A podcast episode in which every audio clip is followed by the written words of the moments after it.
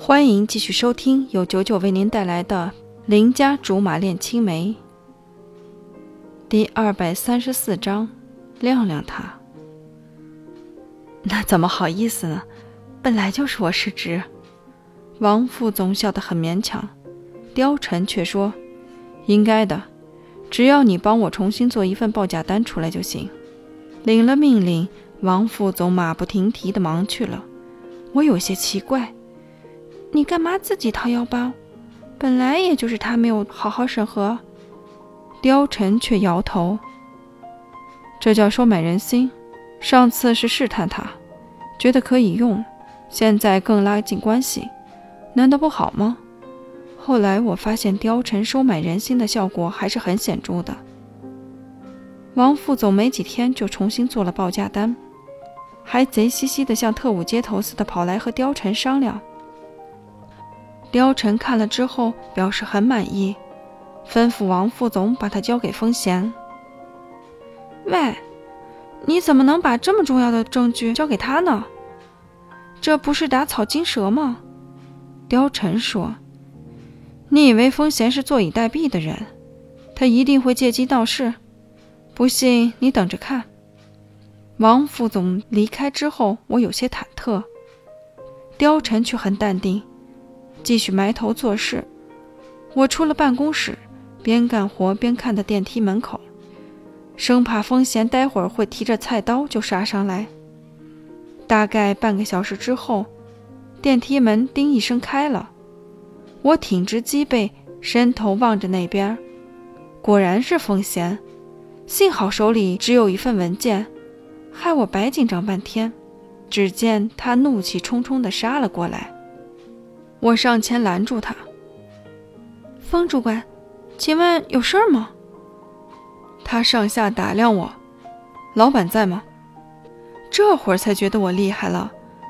我假模假式的说：“等我帮你传个话。”于是进了办公室。貂蝉听见声音，问：“他来了？”我点点头：“要见吗？”“当然。”我正要出去叫风贤进来。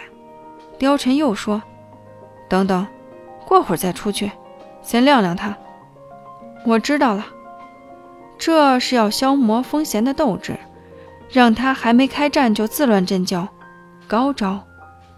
要是换在以前，我肯定觉得自己不厚道。可是现在想想风贤的作风，就觉得自己是在为民除害，于是也就心安理得了。大概是发现被我们恶整了。风贤居然不敲门就闯了进来，还非常生气地把文件甩在貂蝉办公桌上。那动静把我吓了一跳，貂蝉却好像没听见，继续在忙。风贤有点抓狂，质问道：“你到底要做什么？”好不容易，貂蝉终于有了反应，放下签字笔，反问风贤。我还想问问你们要做什么？一句话问的风贤气势去了一半，可能也觉得自己理亏吧。要是换做我，哪里还有脸上来闹？我还能做什么？风贤脸色白了，辩解道：“我一个小女人，我能做什么？”擦，这不是我耳背听错了吧？风贤这样彪悍的，还能叫小女人？那我算什么？小猫还是小狗？要不是碍于时间场合，我一定忍不住就笑了。从没听见过谁吹牛吹得这么不着边际。貂蝉也不跟风贤胡搅蛮缠，摆开文件跟他讲道理。报价单是你自己亲自做的吧？当然。好，那第一份报价单送上来的时候，我暗示过你价格偏高。之后叫你去修改，你又故意把价格压得很低，不知道是你不小心弄错了，还是故意要这么做，就当你是百密一疏好了。但我的公司容不得别人当儿戏，所以这次恐怕你要负全责了。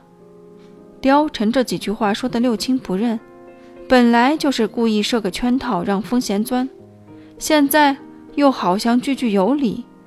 貂蝉这人果真阴险，风贤很不服气：“那也不是我一个人的责任，王副总当时也觉得我做的很不错。”早就知道风贤会这么说，步步都在貂蝉的计算之内。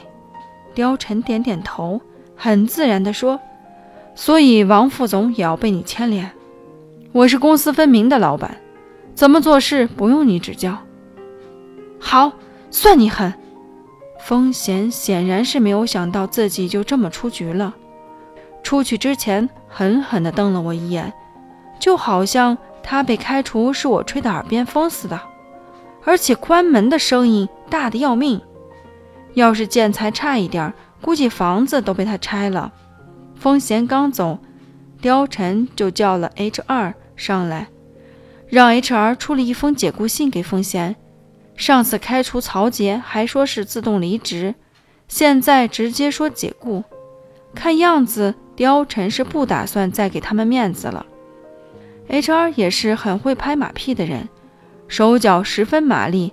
弄完之后发了电邮给貂蝉，貂蝉看了很满意，叫我以貂蝉的名义把解雇信在内联网上公开，我自然是雀跃不已。可是我才刚回到自己的位置上，曹杰就上来了。显然，曹杰比风贤要乖觉，十分客气地问我貂蝉在不在。我以为貂蝉也会像上次那样晾晾他，哪里晓得貂蝉马上就叫他进来。